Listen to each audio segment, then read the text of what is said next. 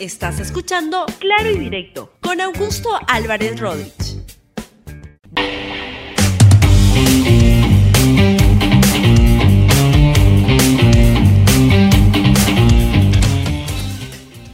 Bienvenidos a Claro y Directo, un programa de RTV. El día de hoy quiero comentar con ustedes y hacer una entrevista para que puedan estar todos enterados de qué es el Acuerdo de Escazú. Suena algo que pocos entienden, pero que es muy importante para el país y hay que este, poderlo analizar. Bien, cada día con el diario El Popular. Vamos, antes de empezar con la entrevista sobre el Acuerdo de Escazú, a lo que dijo el presidente Martín Vizcarra ayer en Cusco sobre la reforma política. Lo que señaló es que confía en que el Congreso ratifique la ley de impedimentos para postular a candidatos con una sentencia. Eso lo dijo ayer en el Cusco. Vean. Trabajemos todos juntos en el aspecto de la salud que tanta falta nos hace, pero también en el aspecto institucional. Se vienen las elecciones. Me comprometí y cumplo. Esta semana, mediante un decreto supremo, he convocado a las elecciones para el segundo domingo de abril del próximo año. Esperemos que estas elecciones nos permitan elegir a las mejores autoridades.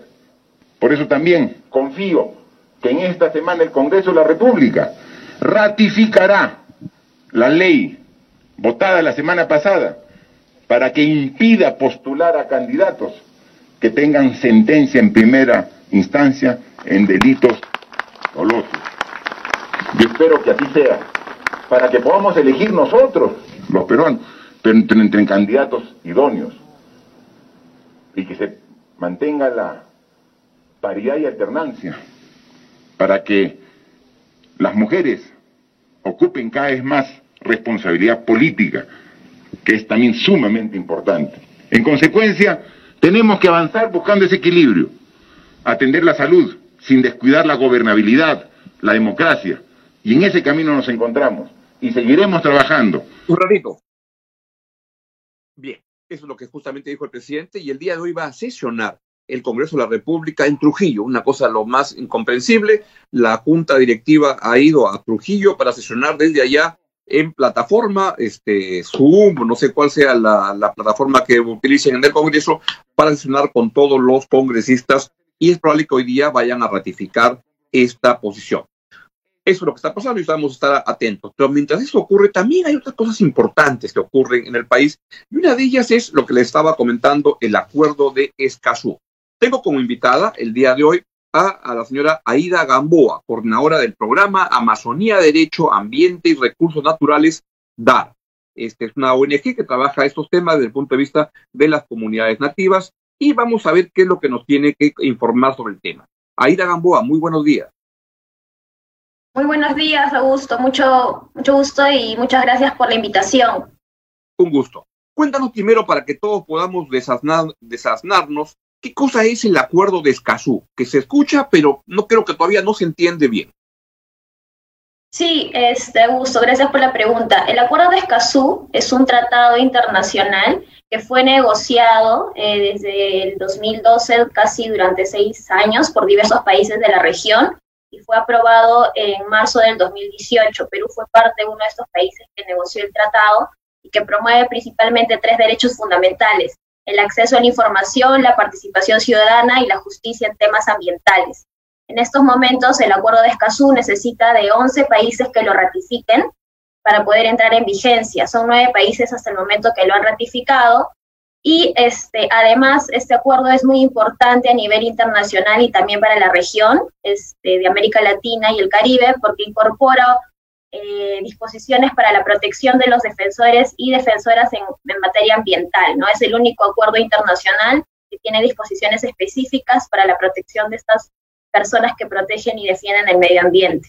En ese sentido, eh, actualmente el acuerdo de Escazú en el Perú está en manos del Congreso para ser discutido y ser ratificado. Y ahora, este, Aida, lo que, lo que, por, por, qué es que es una, un acuerdo que se requiere? Hoy en día no existe la legislación que le provea a las comunidades indígenas de la Amazonía, por ejemplo, principalmente acceso a la, a la, a la información e iguales derechos ante la justicia.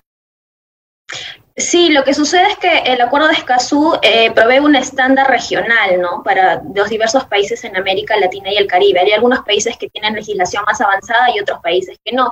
En el caso del Perú, nuestra legislación sí es avanzada en acceso a la información y participación, sin embargo, hay elementos del Acuerdo de Escazú que son innovadores y que promoverían una, una mayor implementación de estos derechos. ¿no?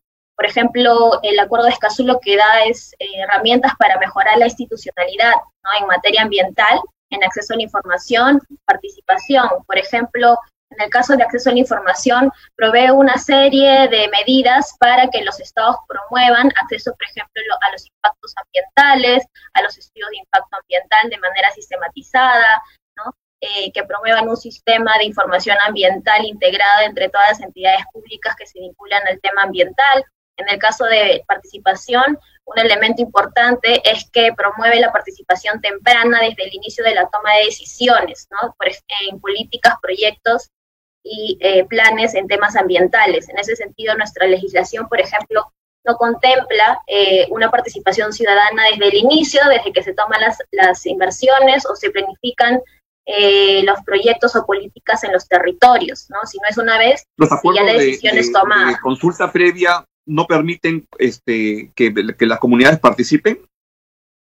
Sí, la consulta previa es un mecanismo, pero es un mecanismo diferenciado, ¿no? El acuerdo de Escazú no solamente es para las comunidades nativas, es en general para todos los ciudadanos, ¿no? De un territorio. En ese sentido, es más amplio, ¿no? Que el derecho a la consulta previa, que es exclusivamente para pueblos indígenas. El acuerdo de Escazú es en general para todos los ciudadanos eh, en un estado, ¿no? Eh, que quieran involucrarse en temas ambientales. Ahora, este acuerdo, tengo entendido por la información que me ha, este, me ha llegado, es que el gobierno suscribió el convenio regional en el año 2018, pero hasta ahora no se debate en el Congreso. Y he escuchado en estos días que han habido voces críticas con respecto a este acuerdo en el sentido que podría afectar las inversiones en zonas como la selva peruana. ¿Es correcto eso? Eh, no, eh, eh, no es correcto afirmar eso porque justamente el acuerdo de Escazú es lo que va a dar mayor herramientas, ¿no? Para que estas inversiones sean sostenibles, para que estas inversiones tengan legitimidad por parte de la población. Y justamente el mismo acuerdo de Escazú, en uno de sus artículos, en el artículo 3, menciona el principio de soberanía nacional sobre los recursos naturales de los estados, ¿no? Ese sentido, el acuerdo de Escazú sí respeta las decisiones de los estados respecto a la explotación de los recursos naturales. Y lo que hace más bien es dar mayores garantías para que estas inversiones realmente respeten los derechos de la población, este, dando, como te digo, mayores facilidades para los grupos vulnerables, eh, otorgando que haya una mayor participación de las entidades públicas ¿no? en la planificación y en la implementación de los proyectos de inversión. Entonces, eh, es al contrario, yo diría que el acuerdo de Escazú va a mejorar, ¿no? Por ejemplo, la reducción de la conflictividad social que hay entre eh, las, inversiones y, la población afectada. Entiendo. Una pregunta final. ¿Es compatible la protección del ambiente con el desarrollo de inversiones para la explotación de recursos naturales en zonas como la Amazonía peruana?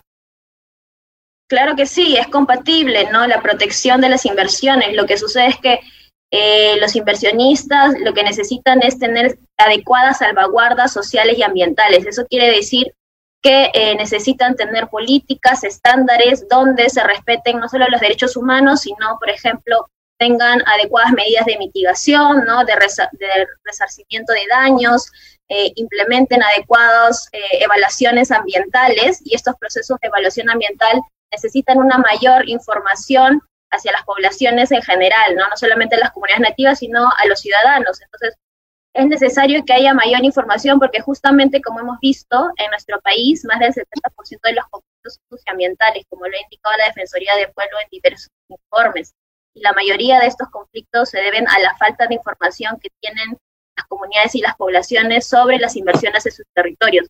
En ese sentido, atacando ¿no? este problema de falta de información, podría resolverse mucho los conflictos sociales actualmente. Bien, Aida, pues muchas gracias eh, por, por, habernos explicado en qué consiste el acuerdo, darnos tu punto de vista y vamos a estar muy atentos. Te agradezco mucho, le, agradezco mucho la presencia esta mañana de Aida Gamboa, coordinadora del programa Amazonía, Derecho, Ambiente y Recursos Naturales, DAP. Muchas gracias. Gracias, muchas gracias. Bien.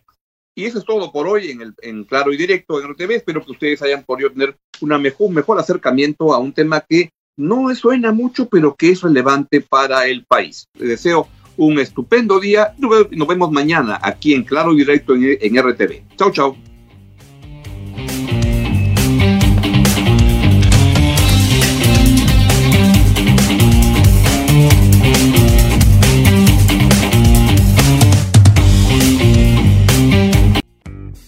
Gracias por escuchar Claro y Directo con Augusto Álvarez Rodríguez. Suscríbete para que disfrutes más contenidos.